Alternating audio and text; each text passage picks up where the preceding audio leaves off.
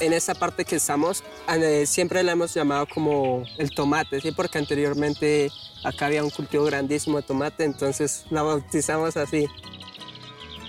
Al borde de la vía que lleva de Tierra Negra a Genesano, un pequeño municipio a 30 kilómetros de Tunja, en el departamento de Boyacá, vive la familia Sánchez Galindo. Ahorita tenemos una, una vaquita ya grande, ya produciendo leche. Tenemos el hijito que se llama Juanito, que también es un ternerito. Tiene como unos seis meses, ocho meses, ¿verdad? La suya es una casa modesta en la boca de la carretera, una casa que corona una empinada ladera desde donde el intenso verde del paisaje convive con otro color, el marrón de las colinas surcadas de cultivos de papa, arracacha, frijol, maíz, zanahoria y tomate. En la puerta nos reciben Brian, Jonier y Julián, tres de los nueve hijos de doña María Belén Galindo, una trabajadora del campo que hoy es una de las caras más populares del departamento. También tenemos una chica que es de Juliancito. En la finca también tenemos en la parte cerca de la casa, en un corral que hicimos, tenemos gallinas, tenemos una pata, tenemos curijes, tenemos conejos también. La agenda es apretada. Es un jueves de comienzos de agosto y llegamos poco antes de las 10 de la mañana, pero a eso de la una de la tarde debemos irnos porque Brian, Jonier y Julián tienen un compromiso al que no pueden faltar. Un vecino les dejará grabar en su finca el proceso completo desde la cosecha hasta el empaque de su papa de la variedad Ica única. Ese video será uno de los tres contenidos que subirán esa semana a sus redes sociales, como lo han venido haciendo desde 2021 y en tan solo unos días alcanzará los 1.7 millones de vistas en TikTok.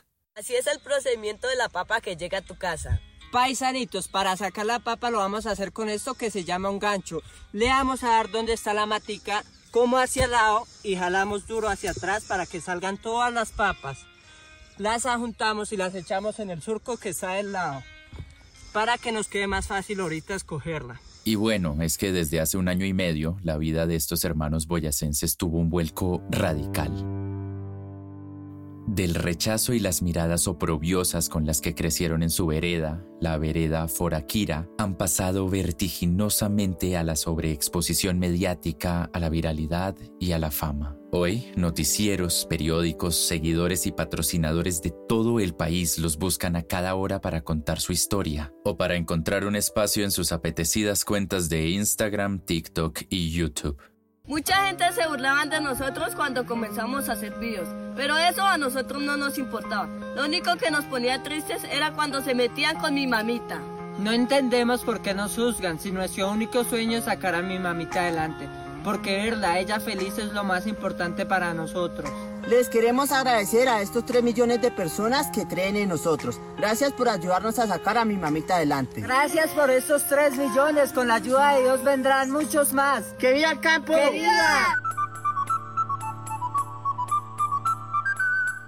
Los escachaitos, como se les conocía de pequeños en la vereda y ahora alrededor del mundo, encontraron en las redes sociales, a través de un celular y una aplicación gratuita de edición de video, la manera de rehacer la historia de su familia. Una historia marcada por la escasez y la pobreza, por la violencia patriarcal y el trabajo duro, pero también por el amor fraterno, el arraigo a su tierra y, sobre todo, por el perdón. Vidas excepcionales en una región excepcional. Bienvenidos a Magnífica Región 13, un podcast de Canal 13. Soy Felipe Sánchez Villarreal. Hoy, la historia de Brian, Jonier y Julián Sánchez Galindo, más conocidos como los escachaitos, los influencers campesinos que a través de sus contenidos en redes sociales están poniendo los saberes y oficios tradicionales de las comunidades rurales de Boyacá en los ojos de todo el mundo.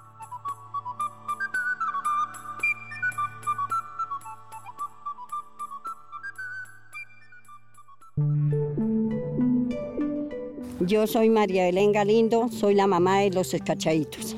Mi nombre es Deison Brian Sánchez Galindo y hago parte de los escachaitos. Hola, mi nombre es Joner Sánchez Galindo y hago parte de los escachaditos y soy el de la mitad. Hola, mi nombre es Julián Steven Sánchez Galindo y hago parte de los escachaditos, soy el menor. El mayor se llama Ernesto. El que le sigue se llama Hernando. El siguiente se llama... eh, ah, no, es una mujer y se llama Nancy. Después sigue mi otro hermano que se llama Giovanni. Eh, después sigue Sandra. Sandra, que es con la que. Y después sigue Brian, después Diana, después Jonier y después yo. A veces era bajo árboles, otras en el piso o en casas ajenas, luego en una sola cama. Así recuerdan los Sánchez Galindo las noches en las que durante su infancia dormían todos juntos, nueve hermanos al cuidado de una madre que a duras penas daba abasto. Aunque el amor y la compañía alegre de esa extensa familia es lo primero que se les viene a la mente al regresar a sus primeros recuerdos, la memoria viva de la precariedad material en la que se formó su hogar se interpone siempre. Y es que, a pesar del trabajo duro, ni el espacio ni el dinero alcanzaban para sostenerse. Fue una vida chévere porque pues éramos bastantes, nos divertíamos bastante, pero pues también tuvimos bastantes dificultades como pues por falta como de recursos, pasamos muchas necesidades, pero mi mamá siempre tomó como ese liderazgo y nos pudo sacar adelante a los nueve. Después mis hermanos mayores se fueron a trabajar a los ocho años para las ciudades, entonces se ganaban, ganaban poquito, pero con eso nos ayudaban a nosotros. Nosotros eh, dormíamos los nueve en un solo cuarto y en una sola cama. Bueno, en un tiempo, porque primero dormíamos era en el piso. Y pues mi papá siempre ha sido como un hombre de genio. Entonces pues él era como loquito. Nos sacaba de la casa y a nosotros nos tocaba ir a pedir posada donde mis tías o donde nos dieran posada. Y a mis hermanos mayores sí les tocó más duro porque pues a ellos sí les tocaba dormir debajo de árboles con mi mamá. Bastante complicado. Pero sí, algo que la verdad disfrutamos bastante fue la infancia. Acá en el campo jugamos los juegos tradicionales de primero que ahorita ya no se ven. Entonces fue una infancia muy bonita. Yo los dejaba allí en un guacalito porque en esa época no había donde más dejarlos. Yo los dormía y me iba ligeritico y ordeñaba o cortaba pasto, sacaba papa y yo venía y les preparaba de comer. Mientras llegaron a más grandecitos, los llevé a un jardín y ya ya les pagaba porque me los cuidaran mientras las 5 de la tarde. Yo trabajaba y después de que yo trabajaba, yo venía a hacerles la comidita, a ver por ellos, a hacíalos, o si no, también mi mamita maldita me colaboró para los, para los primeros. Como cuenta Brian, Ernesto, Hernando y Giovanni, los mayores, migraron desde muy jóvenes de Genesano a Bucaramanga en busca de oportunidades laborales para ayudar a su madre a sostener la casa. Por años trabajaron en plazas de mercado, también conduciendo camiones y con el tiempo se fueron convirtiendo en las figuras paternas de la familia. Los menores se dedicaban a ayudar a María Belén en los oficios del campo, como ordeñar las vacas o cultivar sus propios alimentos, y en las labores de cuidado del hogar. Yo me acuerdo que pues desde pequeño siempre nos ha tocado ayudar con todo el tema de la finca, a, a hacer el oficio, a sembrar los alimentos para consumir. Nos, nos acordamos que la mayoría que consumíamos, los alimentos que consumíamos los plantábamos acá, los cultivábamos como la mazorca, eh, las habas, que de ahí también hacíamos chicle boyacense, que son habas tostadas. Entonces cuando uno tiene frío como que los va masticando a todo momento para que como que se calientan. También hacíamos maíz, se- siempre hemos cultivado nuestros alimentos, hemos tenido cosechas de ciruelas, de peras, que son frutas típicas como la manzana que se dan acá. Eh, también tenemos cultivos de mazorca, arracacha, también sembrábamos papa. Y pues sí, comer eh, los alimentos del campo, del campo es lo mejor. También hacíamos nuestros cocidos boyacenses, piquetes, todo lo que tiene que ver con el campo y son deliciosos. Después de todo el trabajo siempre sacamos también un, espacio para, para jugar, como éramos bastantes hermanos, como teníamos una, una caneca de esas grandes, entonces nos metíamos adentro y nos lanzábamos desde esa, desde esa Lomita. loma hasta acá. Nos divertíamos siempre con balones, con los balones que a veces uno se encontraba ahí porque pues no comprábamos. Los que encontrábamos por ahí de, o si no cogíamos algo y le metíamos trapos y lo hacíamos como en forma de un balón y nos poníamos a jugar así. Pues Diosito me lo socorrió. Primero era uno muy humillado del esposo y todo, pues Diosito me socorrió a mis hijos, yo ordeñaba vaquitas, yo cortaba pasto, a sacar papa, lo que me tocara para pa ver de sostenerlos a ellos. Para sus once, para, sus cole, para su colegio, ordeñaba vaquitas. Ahora sí, lo que Dios me socorriera, cortar pasto, cocinar, de todo, todo me gustaba yo. A las dificultades económicas en las que tuvo que criar a sus nueve hijos, se sumaba otra, aún más aguda, la violencia intrafamiliar de la que era víctima María Belén a manos de su esposo, el padre de sus hijos, Humberto Sánchez. Fue muy difícil. Lo que nos daban eran muendas en lugar de años de comer. Le tocaba trabajar para sostener su casita, porque qué más. Y nosotros nunca hemos convivido con él, de hecho, pues él nos... O sea, el tiempo que convivimos con él no fue el mejor porque nosotros decíamos, o sea, en mi caso yo decía, es mejor que se vaya, o sea, yo no quiero convivir con él porque es más el sufrimiento que vivimos con él. Entonces, cuando él se iba para un pueblo, entonces era el día libre de uno, o sea, era un descanso. Entonces, después mi mamá vio que, que las cosas no daban. En ese entonces, entonces mi mamá tuvo que elegir, o sea, ella escogió entre los hijos o mantenerlo ahí en la casa. Entonces ella, sin pensarlo dos veces, ella nos escogió a nosotros. Dijo, pues si no hay paz, prefiero a mis hijos. Eso ocurrió cuando la familia se fue ensanchando y las agresiones de Humberto se fueron volviendo más fuertes. A los golpes, amenazas e intimidaciones constantes se sumó un episodio que le abrió los ojos a María Belén sobre el riesgo que corrían ella y sus muchachos con ese hombre un ataque con un arma blanca. Por primera vez y tras años de aguantar en silencio, María Belén lo enfrentó, lo sacó de la casa e interpuso una demanda en su contra. Se separaron y ella quedó sola al cuidado de los niños.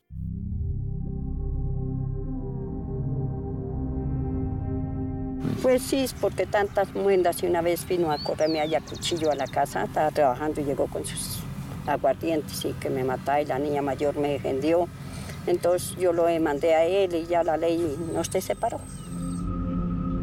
Pues eh, sí, hubieron momentos muy duros porque pues eh, mi papá siempre ha tenido un carácter muy fuerte y le gusta imponer mucho.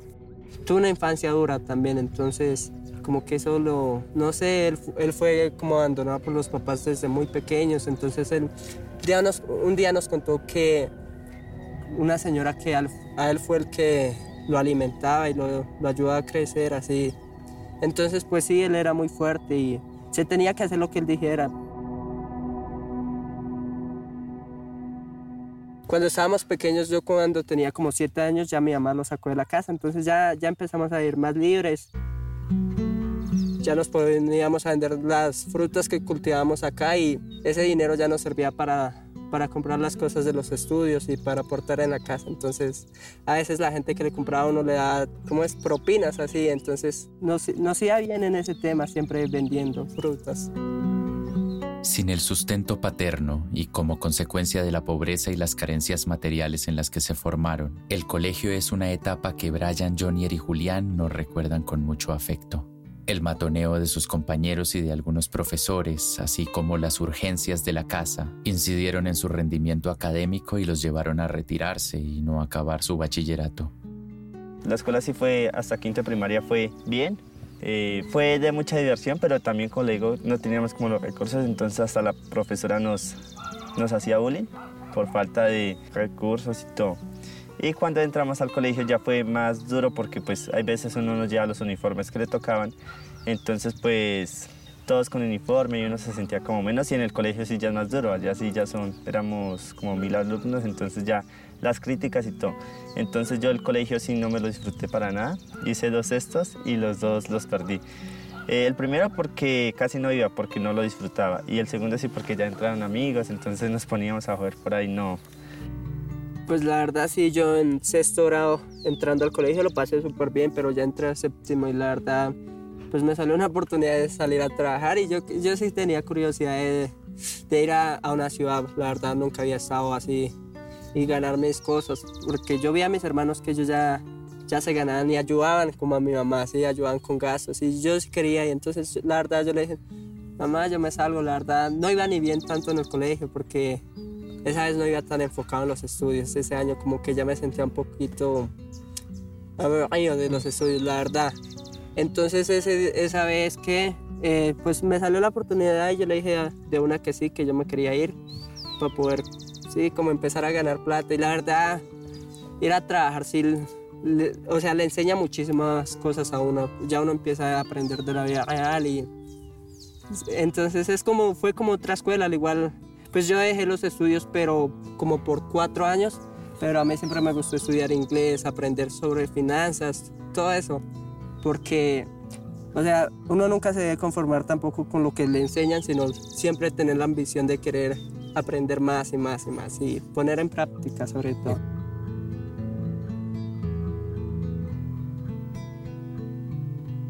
Siguiendo los pasos de sus hermanos mayores, Brian y Jonier se fueron para Bucaramanga a buscar trabajo en 2014 y lo encontraron allí donde sus hermanos y luego ellos aprendieron todo lo que saben, la plaza de mercado. Al principio, Brian se encargaba de descargar los camiones, luego fue el encargado de las cuentas y tres años después su hermano lo volvió administrador. Allá a la plaza me enseñó todo lo que no había aprendido en la escuela, o sea, las cuentas, a sacar cuentas fácil, a despertarme, a atender clientes, a convivir con otras personas, porque cuando yo llegué yo no hablaba con nadie, o sea, duré como tres meses que no hablaba con nadie, pero después ya pues una plaza de mercado sí o sí lo despierta. Para María Belén no fue fácil aceptar que, para llevar comida a la mesa, sus hijos tendrían que irse de su lado pero para Jonier la plaza fue su verdadera escuela de vida. Sí, eso fue muy difícil, pero bueno, Diosito me dio licencia de crecer para arriba y tenerlos a ellos. Y después ya los tres primeros se fueron a trabajar a Bucaramanga y ellos ya trabajaron, ya me echaron a ayudar para pa sostener mis otros hijitos. Sí, ya fue saliendo uno por uno, uno por uno. Nos tocaba vender frutas en una plaza, entonces ustedes saben que en una plaza principal llega muchísima gente y Ahí uno aprende a conocer a las personas, la verdad, porque a unas personas se les vende diferentes y a otras no. O sea, cada persona llega como. Hay unas que llegan gritando, que llegan afanadas, hay otras que son. Entonces uno aprende como a, a ir desarrollando y mejorando esa. O sea, como ese vendedor ese vendedor que uno, tiene por dentro y no en todas las personas se puede confiar porque algunas personas les sacan fiado a uno y se aprovechan o engañan. Entonces es, ya empieza uno a ver la realidad de las cosas más. Trabajamos de 12 de la noche lo normal hasta 10 de la mañana con lulo. ¿Conocen el lulo? Es la fruta esa que tiene una risa que pica muchísimo, sí. Entonces la mayoría de gente no trabaja con eso, no les gusta trabajar, o sea, las personas, a los obreros no les gusta trabajar con esa fruta porque les vuelve la piel muy, se la brota muchísimo. Entonces, pues nosotros éramos de Boyacá y no, no teníamos problemas con eso si era de una. No, no le teníamos miedo al trabajo. Descargar abastos, vender frutas, hacer cuentas, lidiar con clientes avispados. Esa fue la vida de Brian durante siete años y de Jonier durante cuatro, sus años de adolescencia, antes de que se cansaran de esa rutina y decidieran buscar otros rumbos. Eh, estamos con mi hermano Jonier, él también llegó a trabajar allá y duró como cuatro años. Entonces yo ya no nos disfrutamos estar en Abastos y pues uno tiene que estar en un punto hasta donde se lo disfrute. Si ya uno no disfruta y no siente como ese fuego de estar ahí, lo mejor es irse. Entonces yo ya no sentía, le pregunté a mi hermano, no sentíamos lo mismo. Entonces le íbamos para Bogotá y nos salió una muy buena oportunidad de irnos para Bogotá. Pero después eh, tampoco nos sentimos como satisfechos ahí en Bogotá. Dos, dos meses estuvimos. Entonces dijimos, vamos para, para Tuna. Y estuvimos en Tuna un mes. Y vinimos y visitamos a mi mamá y acá nos quedamos. O sea, fue el primer día y ya no volvimos a Tuna.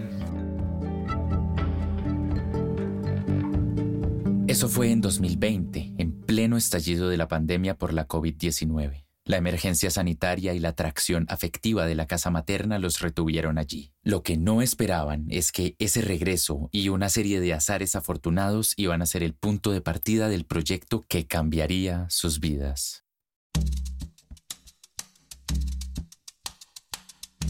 Cuando hubo ese virus, Entonces ellos se vinieron para aquí con yo y ya comenzaron a acompañarme y ya de un momento a otro comenzaron a hacer videos. Ellos me dijeron que los acompañara, yo le dije, no, mijito, yo si no los acompaño a hacer videos porque ahorita la gente echa a criticar mucho en nosotros y todo. Entonces los primeros los hicieron ellos. Y después un día dije, ah, bueno, vamos, mijitos, que a mí los acompaño. y ya allí íbamos para arriba. Pues, no sé, estamos una tarde acá en, en una partita que le hicimos lo más sentados los tres. Entonces dijimos como que creamos, eh, creemos un, canal de YouTube, una página, página de Instagram, una en Facebook y todo. Entonces creamos todo eso. Pero no teníamos como esa iniciativa de empezar. O sea, fue como creémosla y ya. Entonces nos fuimos a coger unas moras y salió el primer video ahí.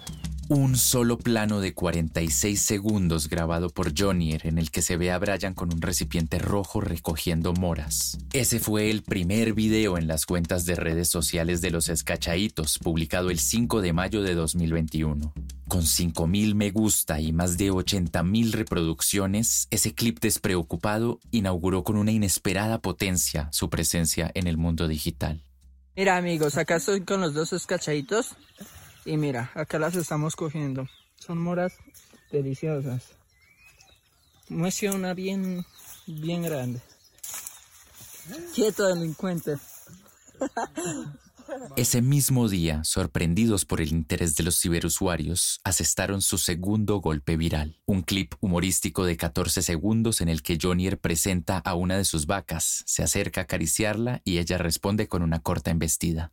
Solo en TikTok, el video superó las 500.000 reproducciones y ya va en más de 60.000 me gusta. Hola amigos, ¿cómo están? Hoy les voy a enseñar cómo yo y esa vaca tenemos una gran amistad. Ella nació acá y somos súper amigos. Es muy noble, mira, acá la voy a tocar. Nos pusimos a hablar con Julián y con Brian. Hey, ¿Por qué no, no hacemos videos? Compartamos y la verdad empezamos, que, empezamos con un sueño de hacer videos, pero como por hacer. Y la verdad, creamos los canales, las contraseñas bien, eso sí, porque Brian nos dijo, si vamos a crear algo, empecemos haciendo las cosas bien. Entonces guardamos súper bien las eh, todas las claves, las contraseñas. Y esa misma tarde pues veníamos acá y ellos estaban de hecho cogiendo unas moritas. Entonces yo llegué con el celular y ahí empezamos a hacer un videito ese mismo día nos venimos a ordeñar, entonces yo le dije, Julián, venga, hagamos este video con esta vaca. Era una vaca que se llamaba Normanda y era súper brava. Entonces yo fui me hice pasar y le dije, algo así, hola, hoy les voy a presentar a mi mejor amiga, yo y ella tenemos una gran amistad. Entonces fui, la toqué y se me lanzó a topiarme. Y bueno, ese video nos fue súper bien. Creo que en ese mismo día haciendo el primer video eh, tuvo 5000 me gustas y los comentarios todos eran de Estados Unidos en inglés, según porque me confundían con Tom Holland, el actor de Spider-Man. El Tom Holland campesino, el Tom Holland boyacense, el Tom Holland latino. Cientos de seguidores quedaron cautivados por la apariencia de Johnny y empezaron a seguirlos. No, pues a mí ya me lo había hecho otra persona que tenía un poquito de parecido, pues cuando tenía las mechas largas, el cabello largo. Entonces en ese video mi hermano el otro día dijo, no, Joner, es que todos los comentarios están en inglés y toda la gente, la gente diciendo que el Tom campesino, que el Tom criollo. Nos ayudó mucho en ese sentido. me confundido con el Tom criollo. El carisma y la naturalidad de las escenas que registraban en su finca en Genesano fueron atrayendo la atención de personas de decenas de países que empezaron a seguir frenéticamente su perfil y dispararon su popularidad desde la semana 1. Desde ahí empezamos. Siempre le hemos dado a las personas mucha diversión y, y como dijo mi hermano, nosotros para actuar no somos buenos, entonces ya salimos siendo naturales.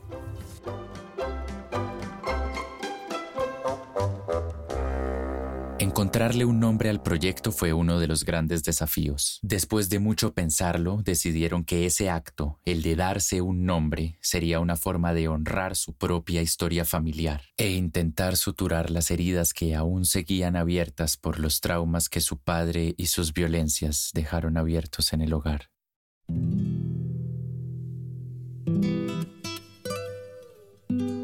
Eso fue algo de lo que más nosotros sufrimos en escoger el nombre porque nosotros dijimos, ¿qué nos vamos a poner? ¿Qué nombre nos ponemos? Entonces, pues vino un hermano, uno de los mayores, y nosotros le contamos, dijo, póngase en escachaditos, porque es el apodo que nosotros hemos tenido, pues desde pequeños, o sea, nosotros no nos conocen acá como Brian, nada, o sea, los escachaditos, porque es el apodo de mi papá, es como una vaca escachada. Loca. Yo escuché la historia de mi papá que le decían escachado, era porque había una vaca que no tenía un cacho, entonces cuando ella lo soltaban, se iba a una batea y se tomaba toda el agua, una batea de agua. Entonces así era mi papá. Cuando él salía a trabajar, pues iba ahí a una tienda y acá con la cerveza que había, entonces por eso le decían, ¡Ey, escachada! ¡Qué quieta escachada! Una vaca loca, descarriada, agresiva y rabiosa. Así veían en la vereda a su padre, el escachao.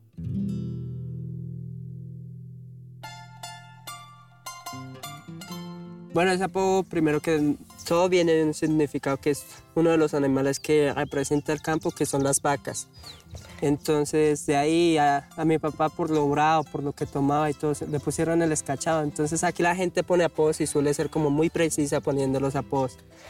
Entonces, eh, se quedó escachado y nosotros lo convertimos en algo como bueno, porque la gente le decía a él escachado no, no veía el apodo como algo bueno, nosotros lo convertimos en algo bueno, que ahorita los escachaditos somos los que compartimos los conocimientos tanto de mi mamá, pero también de otras personas y de donde vivimos, nuestra cultura, que es el campo. Entonces lo hemos transformado y estamos muy felices por eso. Darle la vuelta a ese apodo y resignificarlo, eso querían Brian, Jonier y Julián. Y así sucedió. Con los meses y el crecimiento exponencial de sus seguidores, su comunidad virtual empezó a asociar el nombre Escachaitos con la alegría y ternura de esos tres hermanos juguetones que contaban su día a día en redes sociales y con la puerta que abrían hacia la vida rural de Boyacá, desconocida para muchos cibernautas de las grandes capitales. Hemos puesto los escachaitos en algo bueno y, por ejemplo, mostrar el campo, las recetas, entonces eso es lo más bonito que la gente de la ciudad también pueda ver cómo es el verdadero campo, el proceso de sacar papa, de hacer queso campesino, de verdad.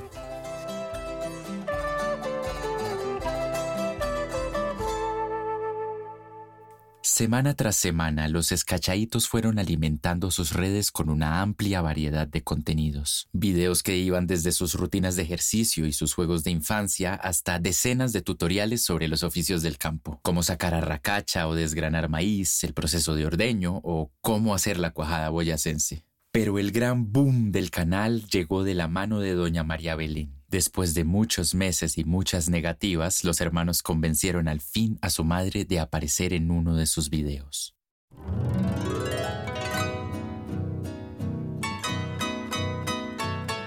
Eh, mucha gente nos dijo, preséntenos a su mamá y entonces hicimos la celebración de los 10.000 seguidores en TikTok y pues ahí sacamos a mi mamita y a la gente le encantó y desde ahí mi mamita es la estrella. Pues ellos me dijeron, yo les dije, bueno, mijitos, yo los apoyo a estar en los videos y la gente me echó a dar mucho, me echaron a seguir y me echaron a dar me, gusta y todo eso. Y subimos, subimos. Un día, cuando completamos los 50 mil seguidores en TikTok, que fue súper fácil, fue como al mes, 50 mil seguidores en TikTok.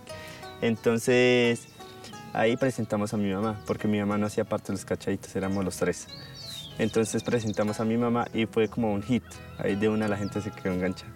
Entonces mi mamá empezó a, como a compartir sus conocimientos y pues mi mamá la es como el motor de los cachaditos. O sea, uno sube una foto de ella y explota en el momento, ¿sabes? Ella es la dura, mejor dicho. María Belén se ha enfocado en enseñar recetas tradicionales de su departamento, como el cocido boyacense, y en compartir remedios caseros del campo para aliviar la gripa o para controlar la diabetes. Todo viene de su propia historia de vida, de la recursividad que tuvo que aprender para sobrevivir en medio de la pobreza.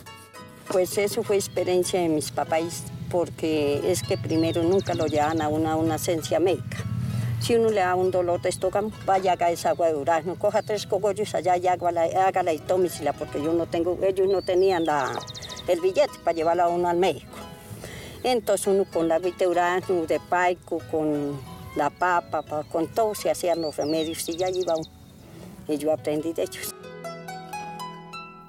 Entre sus remedios más exitosos en TikTok está este, que ayuda a aliviar la gastritis. Toca lavar tres papas y llegan y se licuan y se toma uno por... Si quería por nueve mañanas, yo me lo tomé por tres porque yo sufría eso. sí. Sus seguidores también le piden muchos consejos de cuidado estético con productos del campo, como este tip para tener un mejor pelo usando solo sábila. Eso llega y la sábila se corta la penquita y se coge una rabanadita y se la agarra bien. Llega y se pela y se licua y ya, se hace remedio. Y fue justamente la sábila la que llevó el canal a un nuevo nivel. A raíz de un video explicativo sobre los beneficios de esta planta, de su base de 150 mil seguidores pasaron el umbral de los 3 millones en TikTok. Ahí duramos un tres meses, de pronto ahí, ahí sí subíamos, nos iba bien, pero después dimos los beneficios de la sábila y ese, ese fue el video que tomó un impulso a llegar a casi, a casi 3 millones de seguidores. Entonces, eh, los beneficios de la Saila, ese fue un video que explotó muchísimo. Uy, Junior, me está saliendo mucho acné. Le tengo la solución. Hágase una mascarilla sábila que por sus propiedades antibacterianas desaparece el acné y cura la piel maltratada. ¡Véndame un gajito! ¡Claro que sí! Uy, Julián, se me está cayendo bastante el cabello, ¿qué será? Uy, paisano, le tengo la solución. Échese harta sábila, que eso le ayuda al crecimiento del cabello y evita la caída. Pues échale un poco a ver. Tome, échese harta. Uy, claro. Se me refrescó la tusta. Con los seguidores llegaron los regalos y reconocimientos. Un seguidor le envió a su madre un iPhone nuevo y, cumpliendo uno de sus sueños, les llegó a la casa la placa de plata de YouTube, esa que les conceden a los creadores de contenidos que superan los 100.000 suscriptores en su cuenta. Después de un año hemos cumplido la promesa más grande que le hemos hecho a mi mamá. La gente que nos sigue hace mucho tiempo sabe lo duro que hemos trabajado para conseguir la placa de YouTube y dársela a mi mamita. Y por fin el día de hoy llegó la placa a los escachaditos. Hoy le voy a agradecer a Diosito lindo y a toda la gente que nos apoya y a mis hijitos lindos por darme este regalo tan hermoso. Gracias por apoyarnos al campo y a su gente. ¡Que viva el campo! ¡Que viva! Así recuerdan Julián, Jonier y María Belén ese momento. Para mí fue una alegría inmensa porque siempre decíamos, hagámosle a YouTube que queremos la plaquita y pues la verdad fue una alegría inmensa. Pues cuando nos llegó la placa, pues la vimos y quedamos enamorados. Y pues sí, ese siempre era el sueñito, darle la plaquita a mi mamita y pues lo logramos y cuando lo logramos nos sentimos súper felices. Sí, eso fue otra más motivación para nosotros porque llega, llevábamos un año y le, diciéndole a mi mamá, mamá, le vamos a dar la placa a YouTube, entonces pues eso fue una felicidad inmensa para nosotros, la verdad. Pues me dio un poquito de tristeza y a lo último me dio mucha alegría porque me dio tristeza porque después de ver si uno de verdad que chille asaón y humillaba allí en el campo, no podía uno salir a ningún lado, nada por la falta del dinero y todo. Pues me dio mucha tristeza, pero me dio mucha felicidad que mis hijos y todos mis seguidores todos me hubieran apoyado. De ese apoyo vino también otro sueño cumplido. Los escachaditos pudieron comprarle una vaca a María Belén, algo que añoraba desde que la suya, la escachada, esa que tanto peso cargaba para ellos y el pasado de su núcleo familiar, muriera.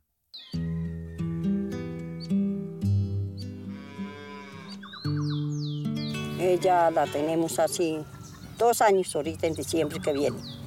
Sí, entonces mis hijos me dijeron, era que yo cuidaba la vaca, la que llamaban les cachai, cuidaba otra vaquita y entonces me la provocaron y esa vaquita echaba el nutro, como que es.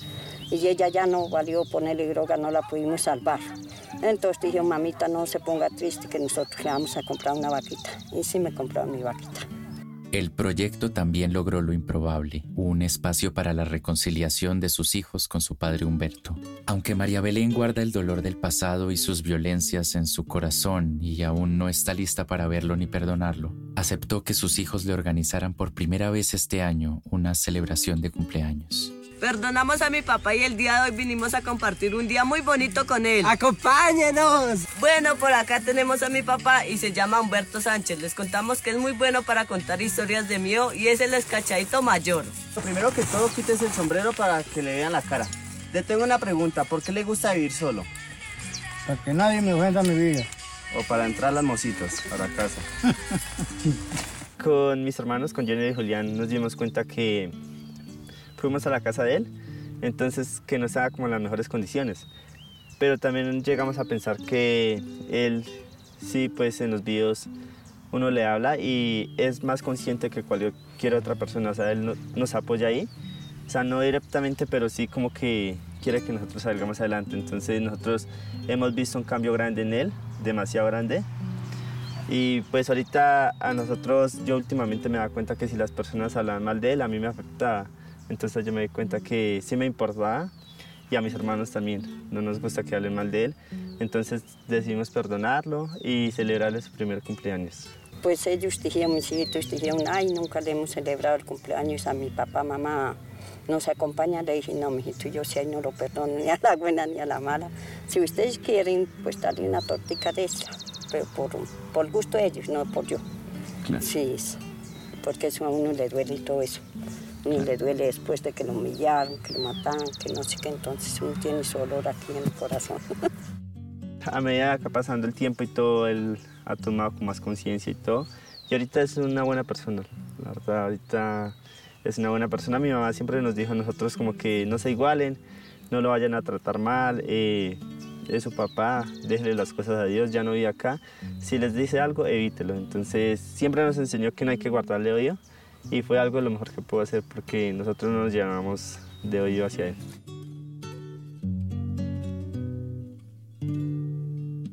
Pero el camino no ha estado del todo despejado.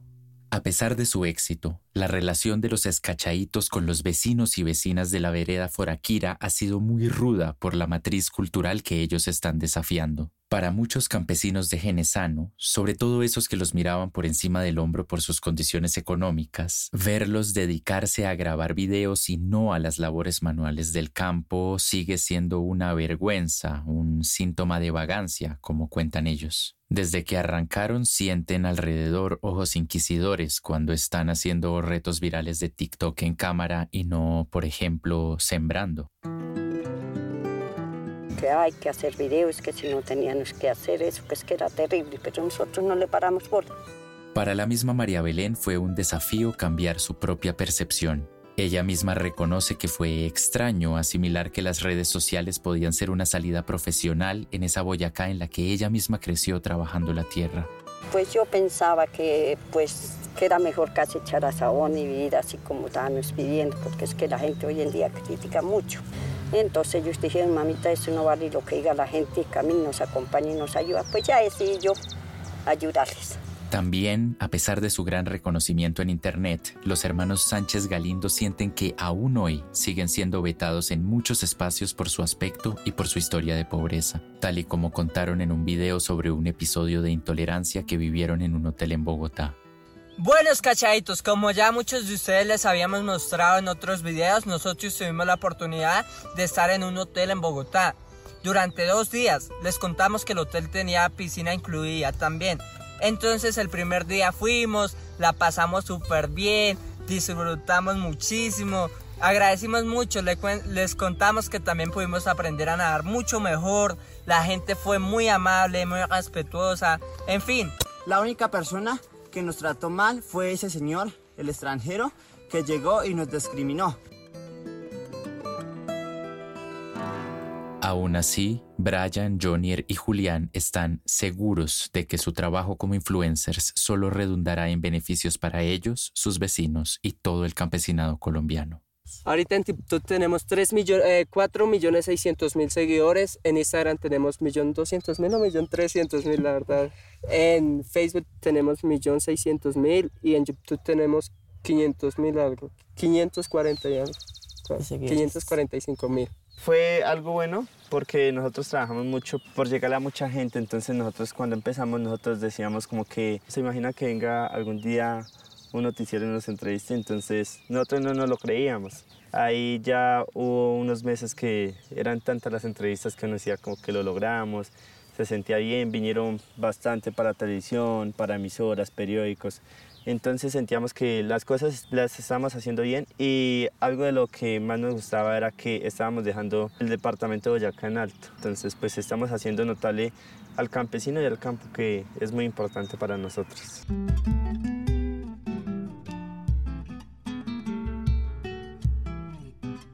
Además de hacer visible su diversidad cultural y agrícola, a través de sus cuentas de Instagram, YouTube y TikTok, los hermanos Sánchez Galindo buscan prender las alarmas sobre algunos de los problemas que amenazan al campo colombiano actualmente. El alza en los costos de los insumos, la crisis climática o los abusos de los intermediarios son apenas tres de las preocupaciones que los han llevado a usar su ventana de visibilidad para poner las necesidades de su comunidad en el corazón de la discusión pública.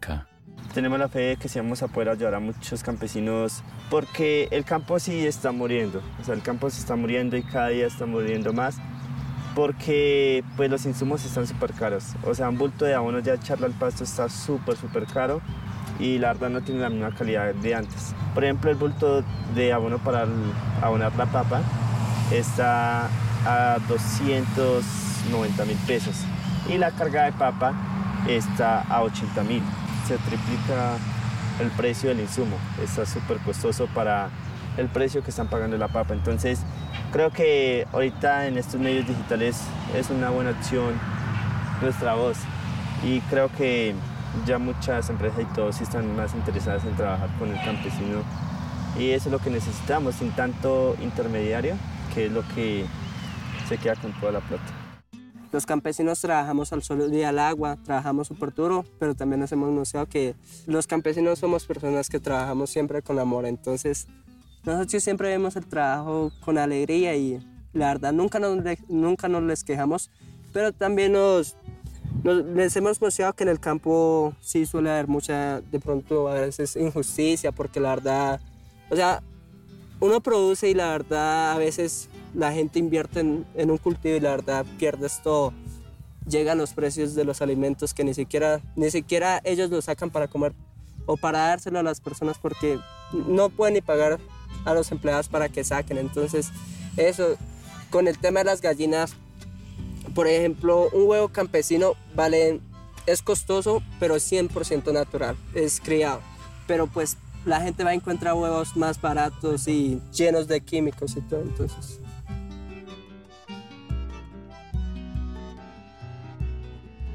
Para hacerles frente a esas preocupaciones, los escachaditos están trabajando en dos proyectos con los que buscan potenciar a los pequeños productores. Uno de siembra de árboles a las afueras de Genesano y otro que se llama Del campo al consumidor. Uno de nuestros proyectos es del campo al consumidor, sin intermediarios. Porque yo sé que con el tiempo ya no van a haber tantos intermediarios, sino va a ser del campo a la ciudad, o sea, al consumidor nos beneficia tanto a nosotros como a los de la ciudad. A los campesinos nos beneficia que nos va a quedar lo justo y a los de la ciudad que no van a tener que pagar productos tan caros. Porque, por ejemplo, acá compran el bulto de papa a 30 mil. Ya a ustedes una libra de papa les vale 3 mil pesos, una libra. Entonces, toda la plata está quedando entre los intermediarios. Entonces, pues, la idea es llegar a un plan donde se pueda consumir los productos sin que salgan tan costosos.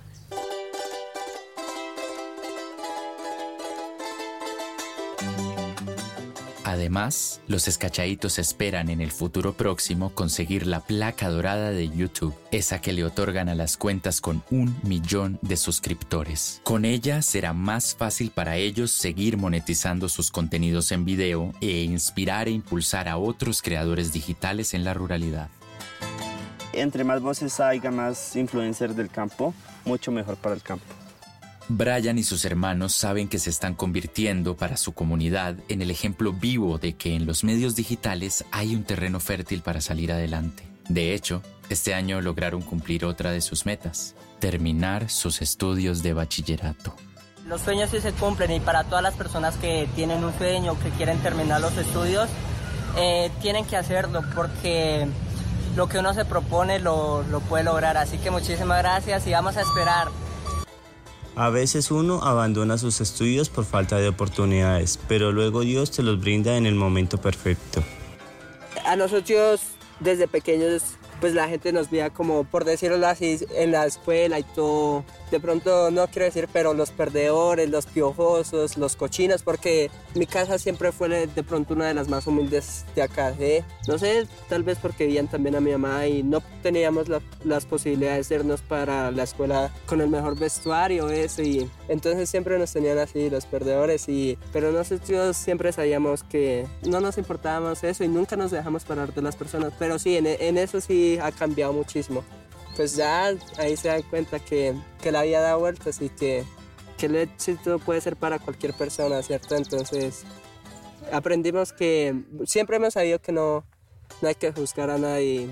Yo creo que a la, a la gente le gusta mucho seguirnos es porque la verdad nosotros somos personas muy humildes, pero somos personas muy, muy originales también, entonces es eso. Y la forma de ser de mi mamita les encanta como mi mamita enseña. Como, sí, ella es la propia, de verdad, campesina, campesina, entonces pues ella tiene su hablado campesino y pues eso es lo que a la gente le gusta, a la gente le gusta la esencia de los videos y que eh, mostramos el campo porque la verdad es que pues el campo es donde se cultivan todos los productos para llegar a la ciudad y eso y entonces pues la gente se ha interesado más en el campo y pues eso nos gusta porque pues el campo ya estaba siendo olvidado, pero otra vez volvimos a, a que sientan el campo colombiano y el campo de todo el mundo. A punto de empezar su tercer año en redes sociales y con una audiencia de al menos 6 millones de seguidores en sus diferentes canales, los escachaitos no solo se sienten orgullosos de haber cambiado la imagen que las personas tenían de ellos, sino que buscan que sus videos sean un vehículo que apoye la preservación de las memorias y saberes tradicionales de Boyacá.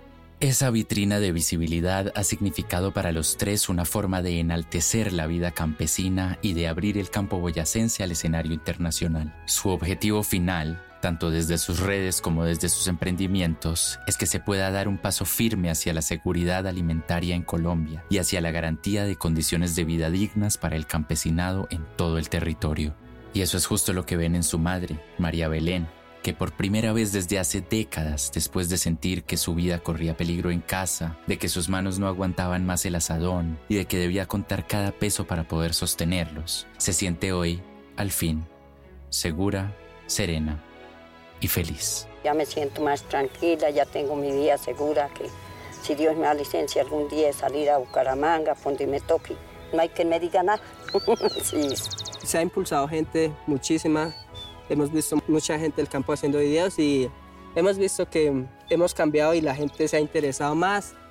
También hemos visto que la gente ya, ya confía y la gente confía mucho en los escachaditos porque saben que a largo plazo les vamos a traer un beneficio y a nosotros nos importa mucho el crecimiento del campo y o sea antes de empezar en estos eh, sabíamos hablábamos a veces así, a veces entre familias no, es que el campo va a estar jodido en unos años vean que los campesinos van a empezar a cultivar es para ellos. Pero ahorita ya sabemos que no, porque ya podemos hacer un cambio y ya somos millones de personas que son millones de personas que van a estar con nosotros en este cambio que es que el campo vuelva a ser como antes, productivo, que hayan alimentos más que suficientes. Gracias por apoyarnos tanto y que mi Dios me los bendiga y que viva el campo. ¡Que viva!